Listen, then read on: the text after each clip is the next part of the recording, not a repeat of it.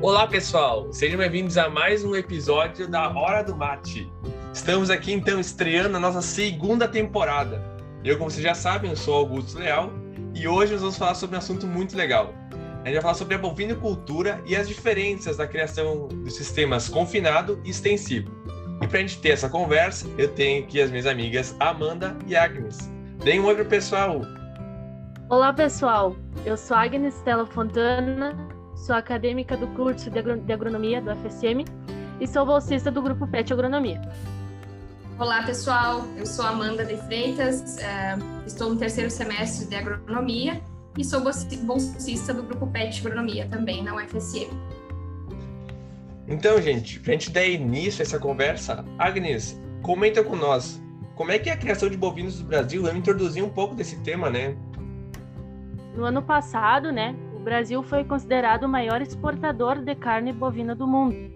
E nesse sentido, né, a gente observa a importância da bovinicultura no nosso país, já que tem uma ótima participação do PIB no agronegócio.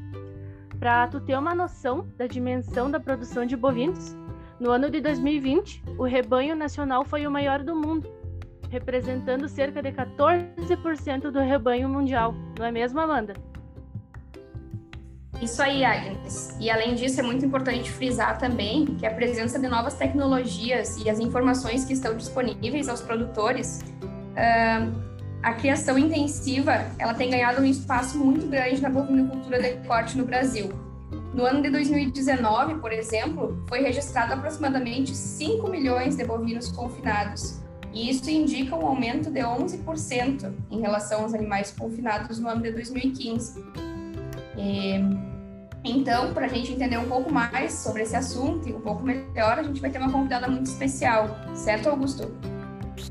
Com certeza, né? É de praxe já nos nossos episódios a gente ter convidados, e para hoje não ia ser diferente.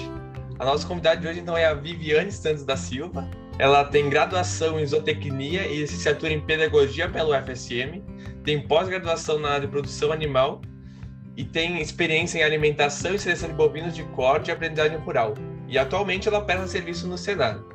A gente atua nos seguintes temas de manejo alimentar de bovinos de corte, boas práticas e bem-estar animal.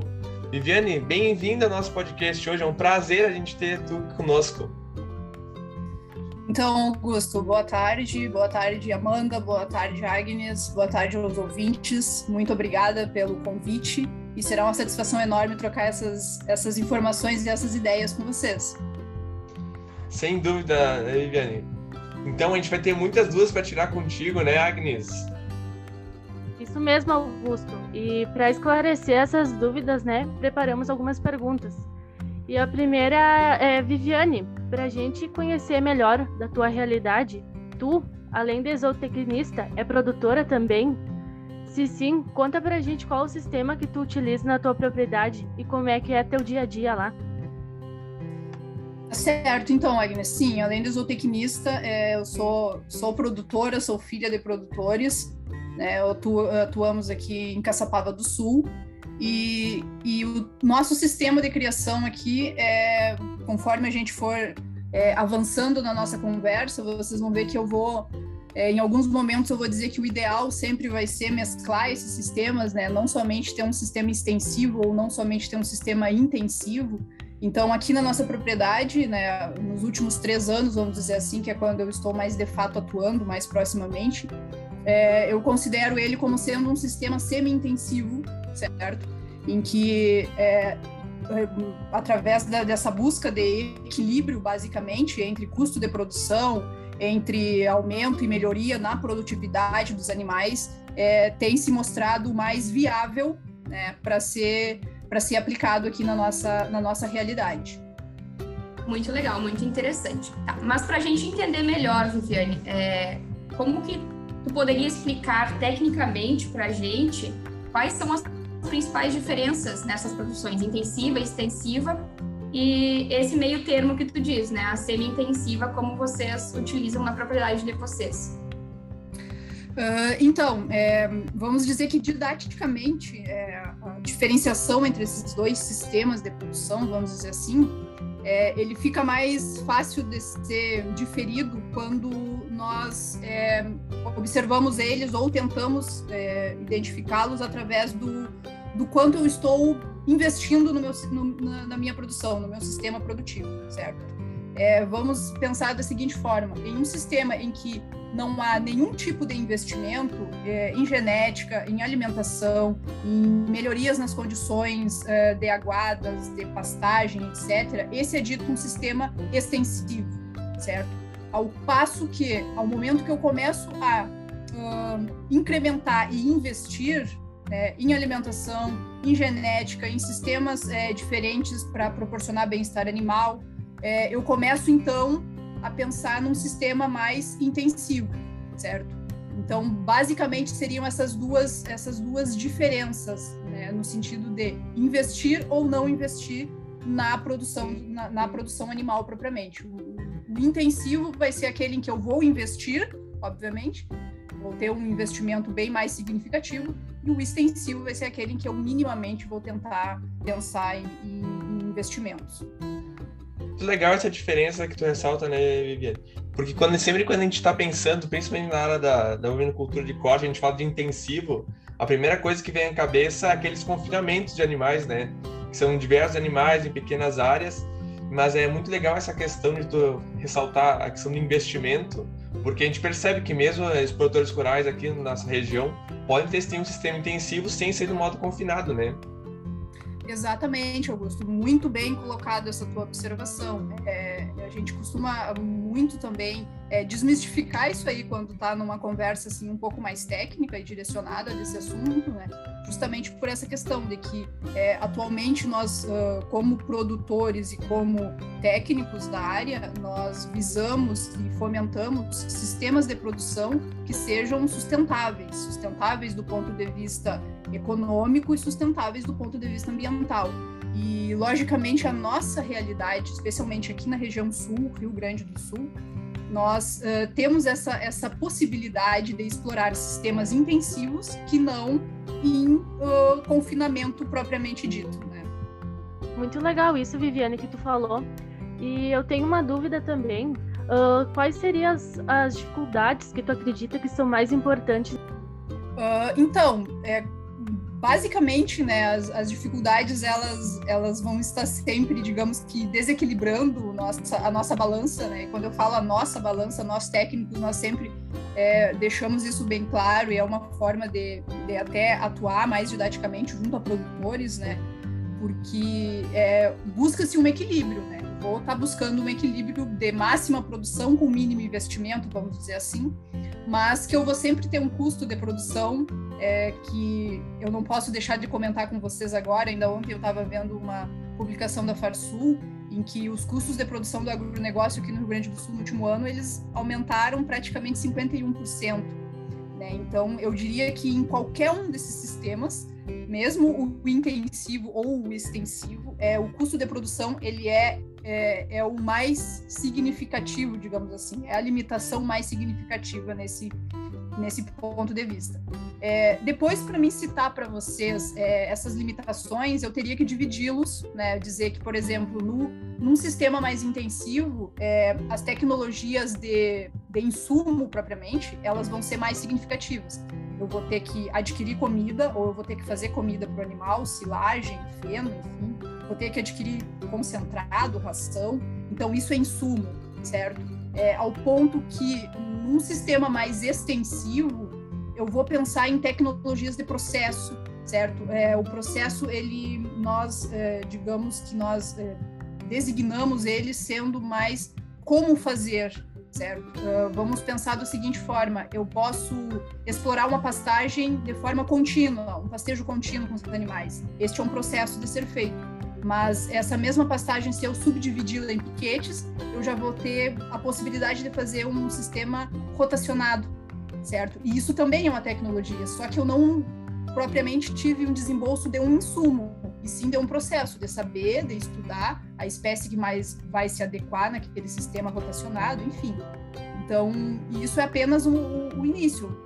Para a gente seguir além do custo de produção propriamente, é, atuando junto aos produtores também, como vocês falaram ali no início, eu, uh, como prestadora de serviço do cenário, eu tenho atuado em praticamente todo o estado do Rio Grande do Sul.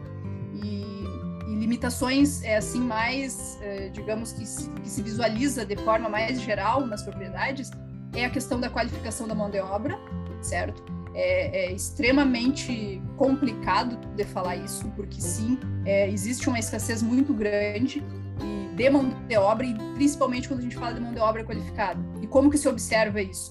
É, isso na prática é, por exemplo, uh, o técnico do Senar chega lá e sugere vamos é, suplementar esses animais, vamos fornecer um suplemento para eles durante o inverno, por exemplo, para diminuir perda de ganho de peso e o produtor dizer assim: Olha, Viviane, eu até tenho dinheiro para comprar o suplemento, eu tenho galpão para armazenar esse suplemento, eu tenho um trator para levar o suplemento até o coxo, mas o meu capataz ele não tem o hábito de cuidar se vai faltar ou não o suplemento no coxo. Ou seja, eu vou colocar o suplemento hoje e daqui talvez a dois meses ele volte lá para repor esse suplemento. Então essa é uma tecnologia que eu não posso adotar, certo? E assim por diante. Tô, falando, tô, tô, dando um exemplo da nutrição, mas na reprodução também, inseminação artificial, que é uma tecnologia que a gente né, tem é, visto falar desde a década de 40, ainda hoje tem propriedades que deixam de utilizar ela pela escassez de ter um inseminador à disposição, certo? Para fazer aquela técnica bem feita. Então aí falei de custo de produção, falei da escassez de mão de obra, né, e aí por diante. Não sei se fui clara, se vocês precisarem que eu repita algo, é só prender o grito. Tudo certo, Viviane. Muito importante tu falar dessas dificuldades que a gente tem, a gente enfrenta, né? E agora partindo assim para um, um outro para um outro assunto dentro da bovinicultura, a gente queria te perguntar um pouco sobre nível de a nível de produção, né? É, sobre o bem-estar animal, que é um tema que é muito batido hoje em dia, é, principalmente por causa de geopolítica, né? Mas, é, em relação à produção, a gente sabe que é de extrema importância, né, para a produção animal, que exista um ambiente confortável para o animal produzir, né? É, nessa, nesse sentido aí, existem formas diferentes, que a gente pode manejar os animais nesses sistemas para oferecer o máximo de bem-estar a eles? Uh, então, Amanda, é, sim, eu diria que sim. É, eu, além dessa, dessa parte de, de, de atuação mais é, direcionada para produção, é, no sentido de manejo sanitário, é, de manejo nutricional dos animais, eu também tenho atuado bastante nessa parte de bem-estar animal certo? De manejo e instalações, ambiência animal, propriamente de bovinos e ovinos, certo? Então, quando o, ponto inicial para esta conversa de bem-estar animal é, é partirmos da, da, do que é elementar, certo? Vamos pensar que elementar para um animal se fazer produtivo em qualquer sistema é a sanidade e a nutrição. Ok, se eu já estou nesse degrau, beleza, eu já estou proporcionando essa digamos que, que esse fator para ele ir adiante. Depois disso, o que mais que eu posso pensar então em seguir, em proporcionando, pensando nessa parte de conforto para ele, para que ele siga aumentando o seu, a, a, o seu desempenho propriamente? É, a gente observa bastante a questão de, e aí eu volto mais uma vez na qualificação da mão de obra, certo? De, de pessoas despreparadas que não têm que não tem, digamos assim, o, o, gosto de lidar com os animais, né? Porque a gente sabe que lidar com um animal não é a mesma coisa que lidar com uma máquina, né? Então, é, muitas vezes a gente costuma dizer que é muito mais fácil preparar uma mão de obra para lidar com máquina propriamente do que lidar com um animal. Porque o animal, ele é um ser que ele vai responder a diferentes situações e muitas vezes o ser humano, ele não vai ter a compreensão de, de o porquê que ele está reagindo daquela forma, certo? Então, essa questão de qualificação de mão de obra, para esse sentido, ela, ela, tem sido bastante é, visada e bastante procurada até por alguns produtores aqui nessa, nesse segmento que eu falo de atuação junto ao cenário. Então, além, obviamente, dessa parte de sanidade e nutrição, que é o básico, vamos dizer assim, é, um animal, a gente tem, por exemplo, dados de pesquisa que mostram que a presença de sombra farta, por exemplo, ela vai significar um aumento de 400 até 800 gramas no ganho diário de animais. Isso tanto em pastagem como em confinamento. É, qualidade da água, certo? A gente observa ainda mais agora nessa situação da escassez de água que nós estamos né, observando no, estado. É, se eu tenho uma açude e se eu tenho um bebedouro, por exemplo, certo? Aquela qualidade da água propriamente do bebedouro, do bebedouro, ela vai ser muito superior à do açude propriamente, pela questão de matéria orgânica, etc. Né? Então isso aí também é pensar no bem-estar do animal. Aí depois disso a gente entra na parte mais difícil que é do manejo do ser humano, né? de fazer o ser humano tentar entender é, como que o animal se sente bem para que uh, ele tente ao menos é, seguir essas diretrizes de Uh, não fazer muito barulho propriamente, porque o bovino ele escuta muito mais do que nós, ele não gosta muito de barulho. É, ele gosta de rotina, tudo que eu for tirar ele da rotina, ele vai se atrapalhar, e é exatamente essa palavra. O bovino ele é muito atrapalhado, ele não entende, é, ele não entende mudanças muito radicais no manejo dele, então. É, é esses pontos aí são prejudiciais também, então sempre que, se, que eu for fazer qualquer manejo, pensar sempre na rotina, e um outro ponto bastante importante, até resumidamente, para não me estender muito no assunto, seria é, o, o, tentar acostumar esses animais o quanto antes possível. É a mesma lógica ou a mesma é, ideia, por exemplo, de o porquê que uma criança de 7 anos tem muita ma maior facilidade de aprender inglês, por exemplo, do que um adolescente ou até mesmo um adulto de 30 anos, certo? Então, o animal, quanto mais novo ele for, é, mais fácil fica de tu tá, digamos que reforçando manejos positivos, né? Ou eu tive que fazer um manejo aversivo, como por exemplo uma vacina, eu que reforce aquilo com um manejo positivo, né? Ofertar talvez um suplemento junto dele para que ele é, tenha essas duas ideias. Eu não sei se quando eu voltar aqui de novo vai ser a vacina ou vai ser o suplemento, mas eu vou voltar, certo? Então é mais ou menos essa conversa que é a que eu digo que é sempre mais difícil de tentar acessar no ser humano propriamente, essa compreensão de pensar no animal propriamente e adaptar uh, os, os, as minhas atitudes para que elas né, não sejam tão evasivas né, e aversivas para o manejo deles propriamente. Muito legal isso que tu comentou, Viviane. E já para engatar nessa parte de bem-estar, né? A gente sabe que nesses sistemas, né, o ambiente que o animal é inserido, obviamente ele é diferente, né? Então, o que, que a gente pode levar em consideração para a manutenção da higiene dos locais né, de produção dos bovinos, tanto a pasto como a, confi a confinamento? Uh, então, propriamente sim, quando, quando tu fala a respeito da higiene, é, essa é uma preocupação bem mais, uh, digamos, uh, proeminente, assim, num sistema mais intensivo de confinamento, certo? É, assim, extensivamente, é, eu vou pensar numa higiene, talvez uma higiene sanitária, né, que seria a ausência de, de endo e ectoparasitas naquele animal. Porque, é, como eu já comentei, ou uma outra preocupação que eu poderia ter acerca da higiene seria justamente essa questão da qualidade da água que eu vou estar ofertando certo? Em momentos de chuva farta, muitas vezes isso nem é observado, mas agora, propriamente, quando é a maioria dos, dos açudes, dos bebedouros, eles estão baixos, a gente observa que sim, que ele, que ele é um limitante para o desempenho do animal. Então, seria uma questão de higiene para mim cuidar extensivamente. Intensivamente, é, a partir do momento em que eu confino, ou seja, que eu coloco esses animais num espaço restrito, para que eles tenham que se alimentar ali, para que eles tenham que dormir ali, para que eles tenham que defecar no mesmo lugar. É, nós, técnicos, nós prezamos muito a questão do espaçamento por animal, certo? Então, quanto maior o espaçamento que eu puder, né, digamos que ofertar para esses animais, tecnicamente melhor vai ser o conforto, para que ele tenha mais, ao menos mais de uma opção de se deitar e não somente somente um lugar para ele estar tá se deitando e defecando, porque a gente sabe que aquilo ali é uma coisa é eu pensar na produção de fezes de um animal e outra coisa é eu pensar na produção de fezes de 30, de 40, de 50 animais, que é um volume muito grande, certo?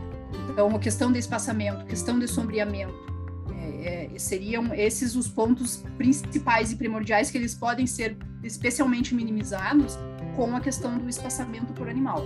Então, um espaçamento tranquilo, assim, que eu não possa me preocupar muito, é, num confinamento em que eu preconize é, uma permanência desses animais de 90 a 100 dias, é, vamos pensar em 15, de 15 a 20 metros quadrados por animal. Então aí a gente já começa a, a visualizar uma questão de não ter muito problema com relação a essa questão de higiene propriamente. Então, tendo em vista essa, essa questão da, da do manejo, na né, manutenção da higiene, é, os sistemas confinados eles são mais propícios para ocorrência e propagação de doenças quando a gente não realiza manejos corretos de higiene, profilaxia no caso. Exatamente, exatamente, muito bem colocado. É sempre que eu penso em sistemas in intensivos, isso não somente em bovinocultura, mas suínos, aves, que, que isso é muito mais é, visualizado propriamente, é, sim, esses animais eles precisam ter uma atenção bem mais é, delicada, vamos dizer assim, com relação a esse manejo muito bem colocado pela Amanda profilático. Né? Antes desses animais entrar, eu preciso fazer é, um, um, calendário muito bem é, organizado e muito bem planejado com relação endo e ectoparasitas, beleza, mas também é, confinamento que a gente observa muito, além de alguns distúrbios metabólicos que vão ser decorrentes da alimentação propriamente, é, algumas uh, questões com relação a, a, respira a problemas respiratórios, né? Muita poeira, por exemplo, é, ou então o excesso de umidade, que também pode resfriar o animal, entre, entre aspas, que pode causar alguma questão de pneumonia. Então, tudo isso aí vai representar uma, uma estabilidade ou diminuição no desempenho. E isso é o que nós, em hipótese alguma, queremos. Nós queremos é, aumento no desempenho desses animais. Eles estão ali para aumentar o seu desempenho, não para ficarem parados ou diminuir. Viviane, Uh, a Oi. gente sabe que a gente tem diferentes índices de conversão alimentar e eu queria ter essa curiosidade para saber sobre os sistemas, né? Uh, tem alguma categoria animal que seja, que seja melhor de utilizar um sistema mais intensivo do que outras? Ou não? É, eu posso intensificar o sistema em todas elas? Uh, então, Augusto, sim, tem uma categoria animal que eu, eu acredito que a grande maioria dos técnicos elas, eles vão te orientar que seja o mais é, indicado que seria animais jovens. Tá? Vamos, vamos especificar o que é um animal jovem para um técnico.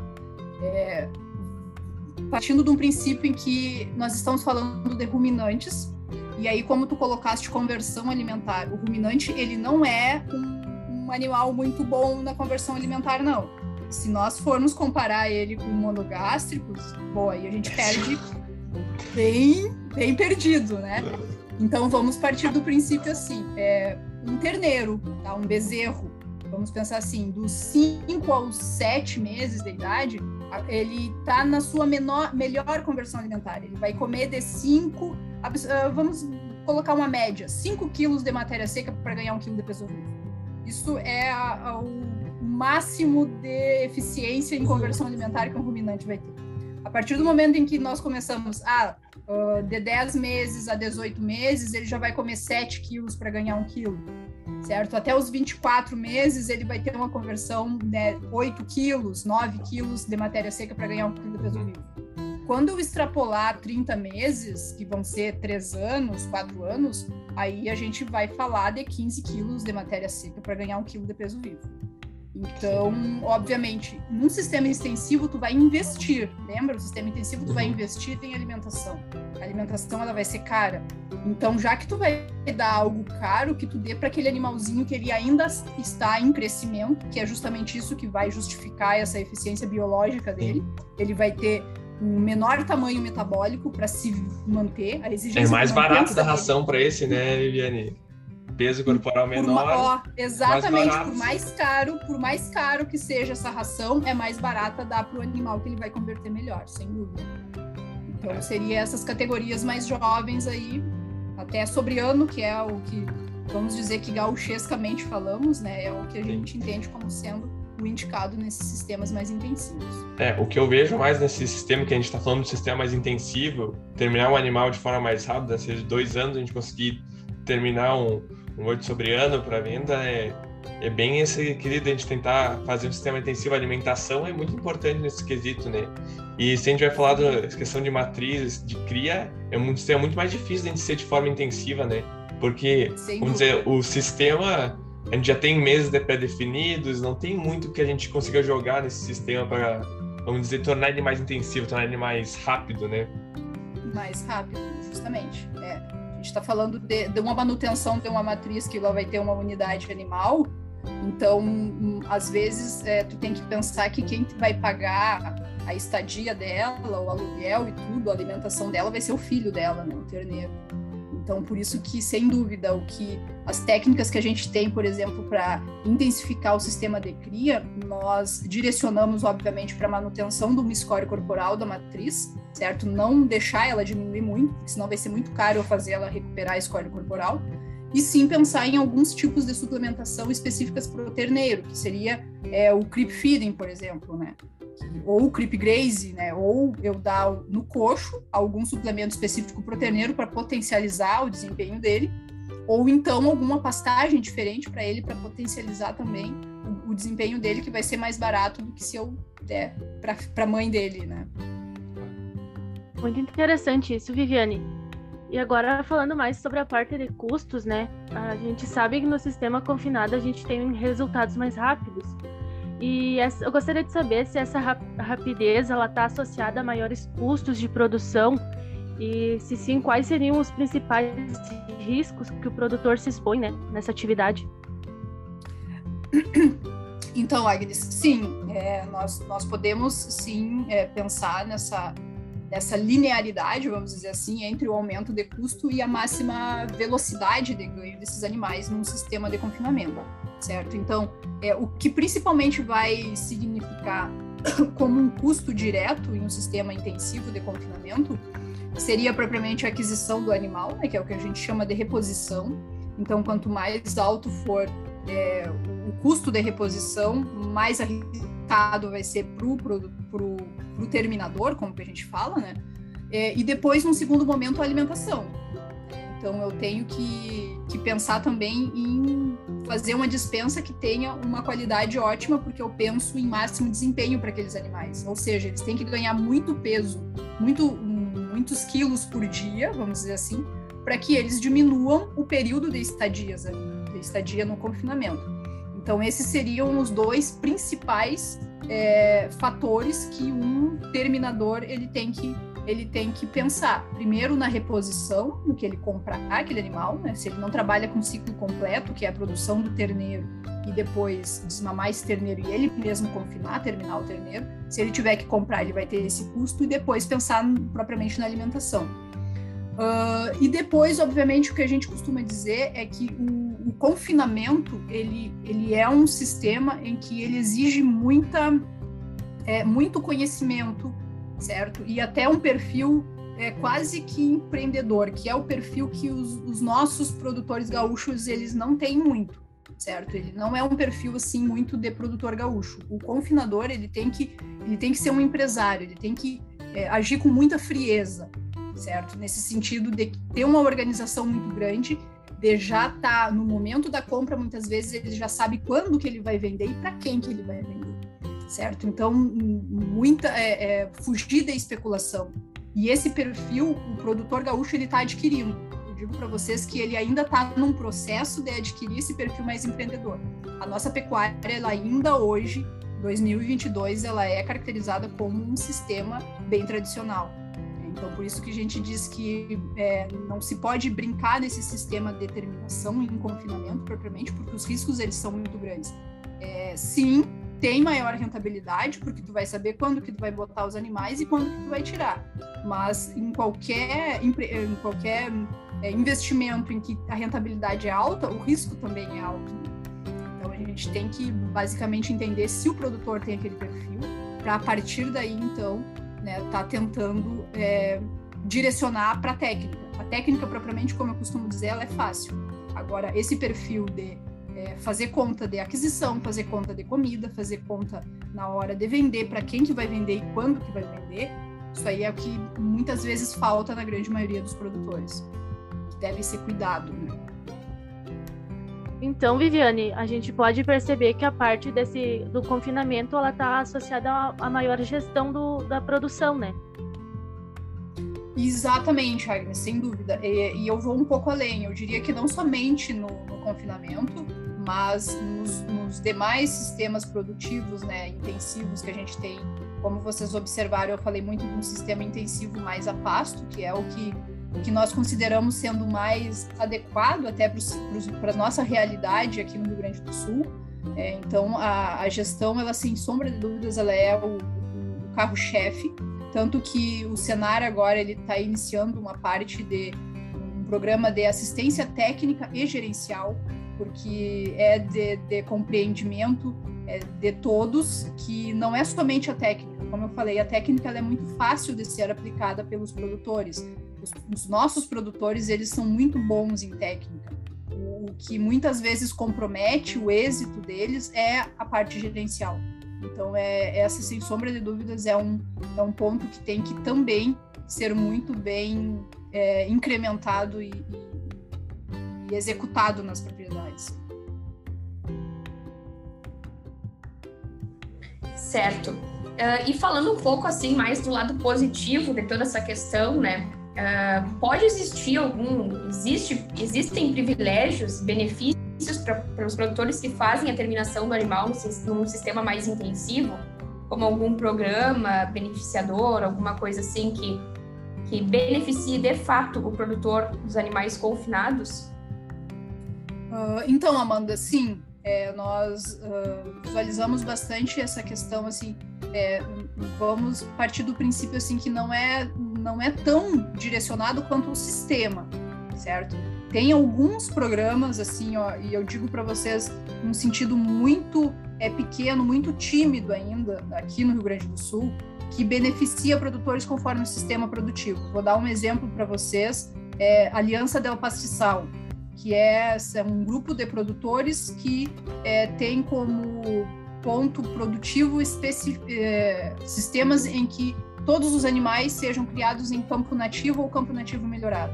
Né? Então, ele já teve, uh, já, já, iniciou há bastante tempo, é, ele já teve, já abateu animais, inclusive a gente observa, já, já pôde observar algumas é, marcas, né, etiqueta na, na carne propriamente, depois ele sumiu, né? E agora, no ano de 2021, 2022, ele está retornando de novo com abates direcionados para esses tipos de animais. Então, aí eu estou olhando para o sistema de produção. É, os programas de carne, a grande maioria deles, e quando eu falo a grande maioria, mais de 97% deles, ele, ele vai bonificar produtores é, em, três, em três pontos principais. O primeiro deles vai ser acabamento, grau de acabamento dos animais, certo? É, de gordura, é, depois padrão racial e idade dos animais. Então, propriamente independente do sistema que o produtor utilizou para atingir esses três pontos, é, ele vai ser, ele vai ser, digamos que bonificado. Né? Então, esses outros, é, esses outros programas para bonificar, para é, incrementar monetariamente né, o, o quilo do, do, do, do, preço do quilo do, do, bovino propriamente, eles ainda estão muito tímidos. É, eu entendo que é, com o passar do tempo, e isso quando o Augusto comentou nessa questão de, de longo prazo da pecuária, eu também acredito que essa questão de, de remuneração conforme o sistema de produção, ele também vai ser no médio a longo prazo. É, o que está muito em pauta hoje em dia é a questão ambiental, então essa questão de é, sequestro de carbono, de possibilidade de explorar animais a pasto, então a gente sabe que o desempenho deles é um pouco menor, mas de fato os produtores que têm esse sistema de produção, eles deveriam sim, né, sob o meu ponto de vista, serem melhor remunerados justamente por essa questão de estar, tá, né, de alguma forma mitigando o que os outros estão poluindo. Então, mas ainda é muito tímido, é muito cedo para, é, digamos, eu como técnica dizer para vocês que sim, né, tá a extensão. Vamos pensar em uma parcela muito pequena que, que tem sim muito para evoluir ainda. É muito legal esse, esses comentários, Jane, que a gente vê muito isso, né? Sobre a questão que a gente vê sobre os confinados, que a gente já fala de acabamento, é muito mais rápido o acabamento de um animal confinado, arraçoado, o acabamento lá é muito mais fácil chegar numa notas mais altas e ter essa bonificação. E daí a gente chega lá no animal a pasto tem essa questão, né? Do que no animal confinado a gente não tem paz, não tem sequestro de carbono. E no animal a, que a gente tem lá no campo, não pode ser no sistema intensivo, mas a pasto a gente tem essa questão do sequestro, das pastagens plantadas que sequestram, se diz. Tem pesquisas que dizem que é sequestra todo o carbono liberado pelo, pelos animais, né? Sim, exatamente. É, é o que eles falam num balanço negativo, propriamente, né? Especialmente nas nossas condições aqui. Vai Sim. sequestrar tudo que o animal vai produzir, ainda mais É, a gente espera que essa questão para os nossos produtores gaúchos já melhore, né? Acho que a gente está evoluindo cada vez Exato. mais essa questão do, do carbono, do sequestro do carbono, e que a gente valorize que ele tem esses projetos, esses selos que são muito importantes, né? Para uh, ah, evolução dessas medidas e para esse tipo de tecnologia, né? Não, exatamente, exatamente. E Viviane, tu falaste também um pouco da, da bonificação quanto à deposição de gordura, né? Me surgiu uma dúvida. Uh, a gente está no, a gente tá no, no, sistema intensivo confinado e é mais rápida essa deposição de gordura, certo? Sim. É, a quantidade também de, de gordura, ela é maior no sistema confinado? Uh, então, é, vamos pensar assim, ó, que se eu estou trabalhando com um padrão racial que tenha essa característica genética de deposição de gordura, sim, tá? Porque aí eu também tenho que pensar no lado do animal.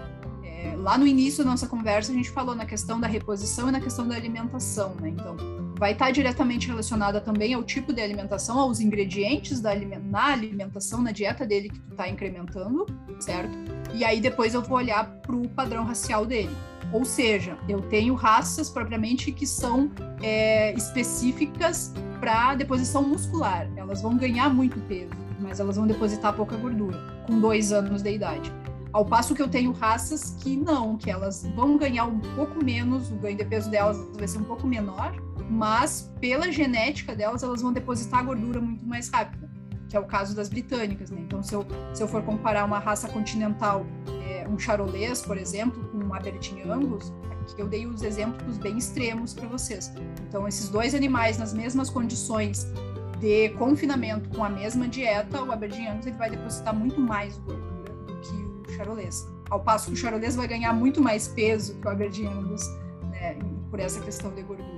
Então, aí eu também tenho que olhar para o padrão racial do animal e para o tipo de dieta, para o ingrediente da dieta que eu estou ofertando para ele. E Viviane, já engatando nessa parte, né? Uh, a gente sabe que tem uma discussão entre os consumidores sobre a qualidade das carnes produzidas nesses sistemas, né? Então, existe de fato uma diferença nesse produto final? Uh, Agnes, sim, né? existe de fato, né? É, existe uma comprovação fisiológica, digamos, né? Isso aí a gente vai agora pensar mais, né, em nível de ruminação, né, de, de, fermentação ruminal, a gente sabe que os ruminantes, é, eles na degradação da fibra propriamente, eles vão estar tá produzindo o que nós chamamos de ácidos graxos voláteis, né? Os três principais, ácido acético, ácido propiônico e ácido butírico. Então, conforme o tipo de alimentação, se ela for mais fibra ou se ela for mais grão, é, vai ser um desses é, ácidos graxos que vão estar sendo produzidos em maior quantidade, certo? Deixa eu ser mais didática. É, num, numa dieta de confinamento, eu quero maximizar o ganho de peso, aumentar a velocidade de ganho de peso. Por isso, eu vou incrementar algum tipo de grão, porque ele vai ter uma degradabilidade muito rápida. Aí eu vou estar privilegiando a produção de ácido acético e ácido propiônico, certo? E aí essa essa composição desses ácidos elas vão ser responsáveis lá no, pela deposição dos aminoácidos uh, que vão ser depositados no produto final, que vai ser na carne e no leite, né, propriamente. Então, aí, digamos que está a nossa justificativa técnica de o porquê que sim, animais que são terminados em confinamento, com dietas que têm grão, eles vão ter uma deposição é, de ácidos graxos diferente daquela deposição de ácidos graxos de animais que estão comendo fibra, pasto propriamente, certo? E essa deposição de animais que comem fibra, pasto, ela é melhor, tem uma melhor qualidade biológica para nós seres humanos do que propriamente aquela dos animais que são alimentados com grãos, dos ruminantes que são alimentados com grãos, certo? Então a gente também tem essas discussões muito, é, sob o meu ponto de vista, é, muitas vezes elas são, são até é, feitas assim de forma é, muito intensiva, vamos dizer, né? Já que a gente está falando de extensivo e extensivo, é, é, muito discutido isso, mas é, vamos partir de um princípio de o que, que é mais fácil para o produtor propriamente estar tá produzindo, o que, que vai ser mais barato, né?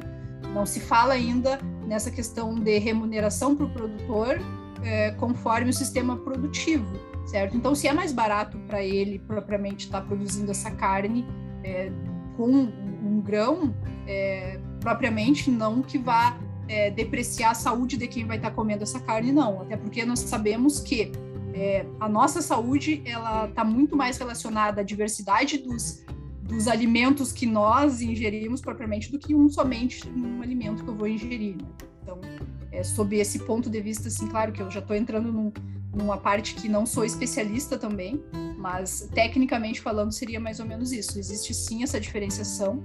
Então, se pudermos escolher, né, e até o gaúcho ele tem essa peculiaridade de preferir carnes de animais terminados a pasto. Isso é uma, é uma característica organoléptica, né? Nós costumamos dizer que sim, é bem fácil de diferir o gosto de uma carne de animais de confinamento, de ruminantes de confinamento, do que a pasto. Então, seria o ideal, sim, seria consumir somente de animais que estão recebendo fibra na dieta e não grãos. E essa, essas características aí, diferenciações que tu citou no produto final, é, é, ter ou não ter elas é, pode pesar mais no bolso do consumidor? Isso pode fazer diferença para o consumidor final? Eu acredito que não. Ainda não, justamente por essa questão de, da remuneração, porque normalmente quando é, o consumidor vai na gôndola do supermercado, é, nós não é ainda muito, nós não temos, né, nem, nem nossos sistemas produtivos, eles não são nem rastreados, né? Diferente de outras realidades produtivas, como a Austrália, Nova Zelândia, até o Uruguai, aqui nosso vizinho, eles têm todo o rebanho rastreado. Então ali tu já vai estar tá comprando, ah, eu quero de um, eu só como uh, carne de uh, novilhos, não como carne de novilhas. Nós aqui, nós não sabemos se estamos comendo carne de novilha ou de novilho né? Então, justamente pensando sobre essa ótica, Amanda, a minha resposta é não. não. A gente ainda não tem toda essa segurança de saber, né, linearmente, desde lá do campo até o frigorífico, até que chegou na gôndola. Seria muito bom. E eu acredito, assim, pelos números que vocês mesmos apresentaram lá na introdução do nosso podcast, é, nós somos os maiores produtores. Somos, isso é um fato. Então, de fato, nós precisamos ainda, é, digamos que, modernizar muito os nossos sistemas produtivos. É claro que o Brasil ele é muito grande, né? E quanto maior é a tua empresa, talvez fique mais difícil de tu chegar em todos os lugares, né? Que é uma das dificuldades que nós enfrentamos aqui a nível nacional.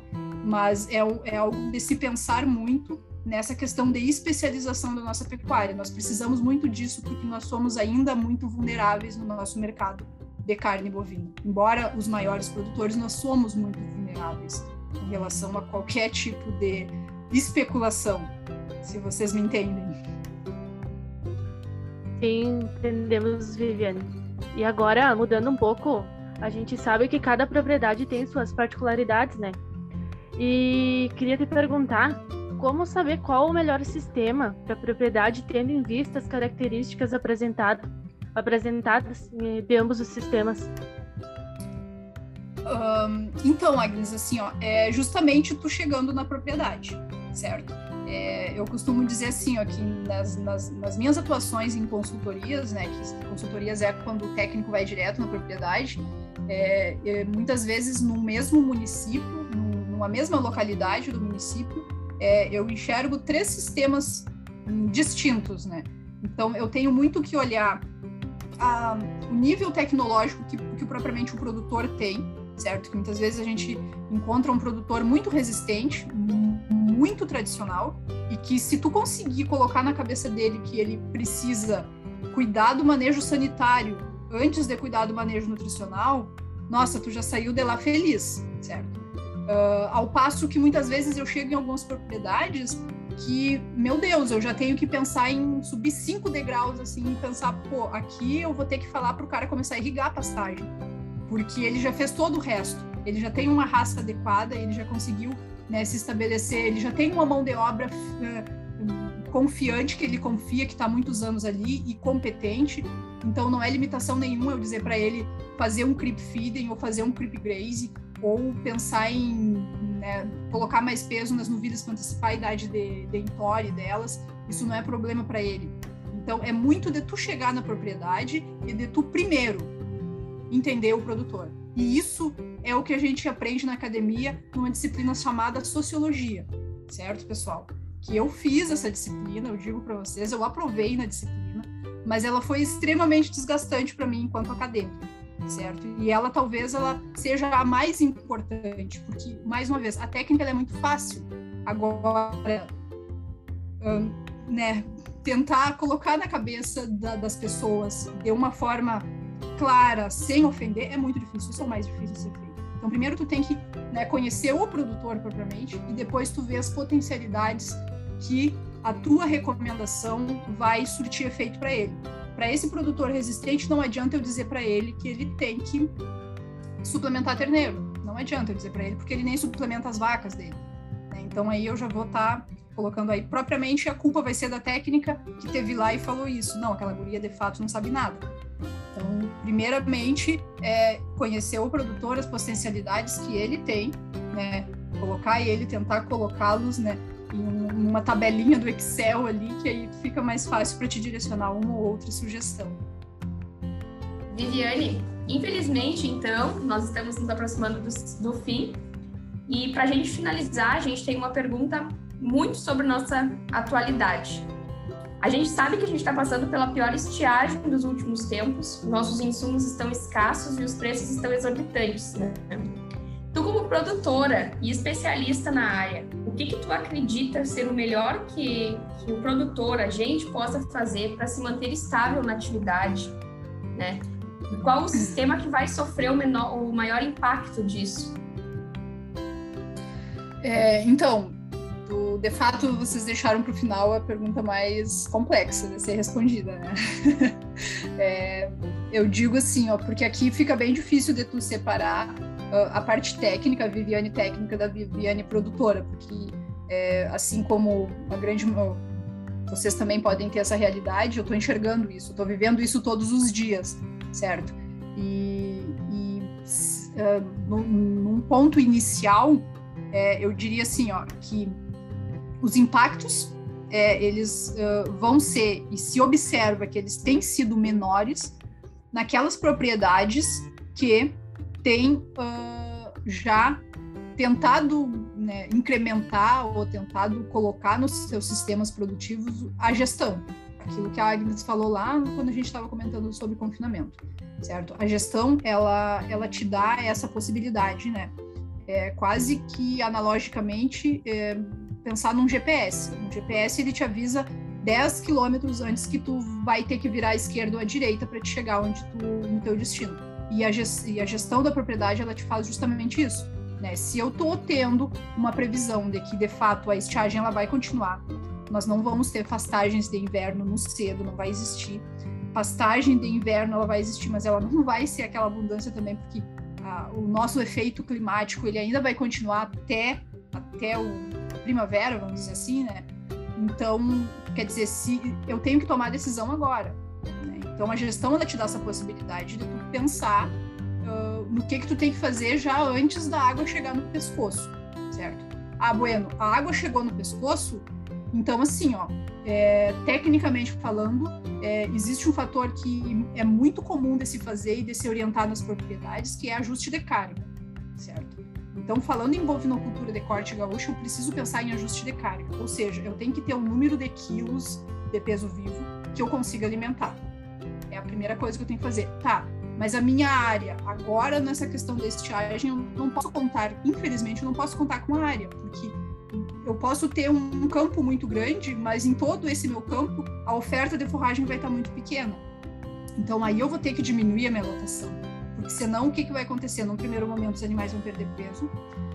Num segundo momento, eles vão ficar improdutivos. E num terceiro momento, eles vão a óbito. É isso que acontece, certo? Então, o que eu estou dizendo, e isso fere muito os produtores, é venda os animais se tu não tem como ter alimento, certo? Se tu não tem, se tu não tinha como reservar um feno, diferir um campo nativo para ter animais é, com suplementação proteica, que é o que também segura eles por algum tempo, se desfaça dos animais, porque infelizmente eles vão ir escada abaixo, eles vão, é isso que vai acontecer.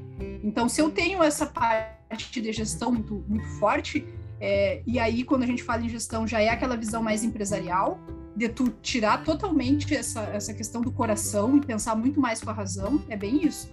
Tá, como assim, Viviane? Eu vou vender os meus animais? É a mesma coisa, eu tô falando isso para vocês, mas eu tô me enxergando falando isso pro meu pai.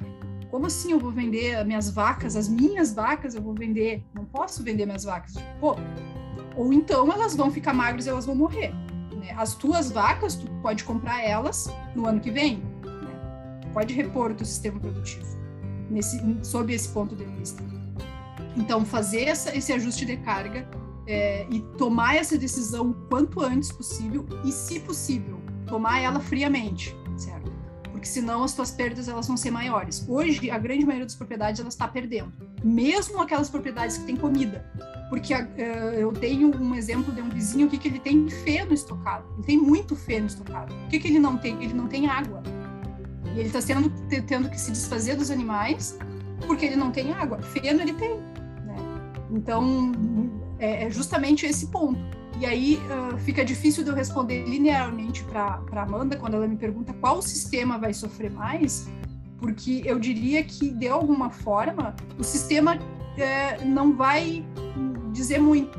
O que vai dizer vai ser da, da frieza do produtor. Se eu tenho um, um, sistema extensivo em que o produtor é frio e ele está vendo que ele não vai ter comida e vai vender, ele vai sofrer menos. Então, eu diria, os sistemas que não tenham a gestão e não têm essa característica de fazer análises frias em cima do sistema produtivo é o que vai sofrer mais, certo? E, por último, tentando encerrar a, a pergunta, é dizer que a gente tem que aprender. Eu acho que essa é a grande é a grande o grande objetivo de estarmos aqui nesse plano na vida é sempre aprender então essa não vai ser a última estiagem assim como os invernos também eles vão continuar vindo então, é justamente aprender que sim, a gestão ela vai ser uh, primordial e elementar na pecuária de aqui por diante. Ela já está sendo isso, a gente já está visualizando isso na, nos programas em que a gente tem atendido no cenário, em que propriedades que têm a gestão elas sofrem muito menos e elas estão tendo e adquirindo esse caráter mais empreendedor, que é o que falta para a pecuária dos gaúchos. Né? A nossa pecuária ela ainda é muito tradicional. Então, o empreendedorismo ele precisa entrar para justamente tentar colocar essa parte mais fria de decisões e de tomadas de decisões, que é o que vai fazer diferença em qualquer estação do ano, em qualquer época de estiagem ou não, é ela que vai que vai ser é, decisiva para a sobrevivência e para essa estabilidade né, no sistema produtivo. depois dessa baita resposta, a gente vai ter que encerrar o nosso episódio, infelizmente, né? Que se pudesse, eu ficaria aqui mais uma hora conversando sobre esse assunto, me instiga muito, tenho certeza que as meninas também adoraram. Então, muito obrigado pela tua participação, pela participação das meninas, certamente foi sensacional de escutar, foi trouxe muito conhecimento e nossos ouvintes certamente vão gostar muito de escutar. Então, muito obrigado, Guilherme, muito obrigado, Agnes, muito obrigado, Amanda pela disponibilidade, por terem participado. E espero vocês no nosso próximo episódio, que vai ser lançado né, e acompanhe a nossa segunda temporada do Hora do Mate. Muito obrigado a todos e até a próxima. Tchau!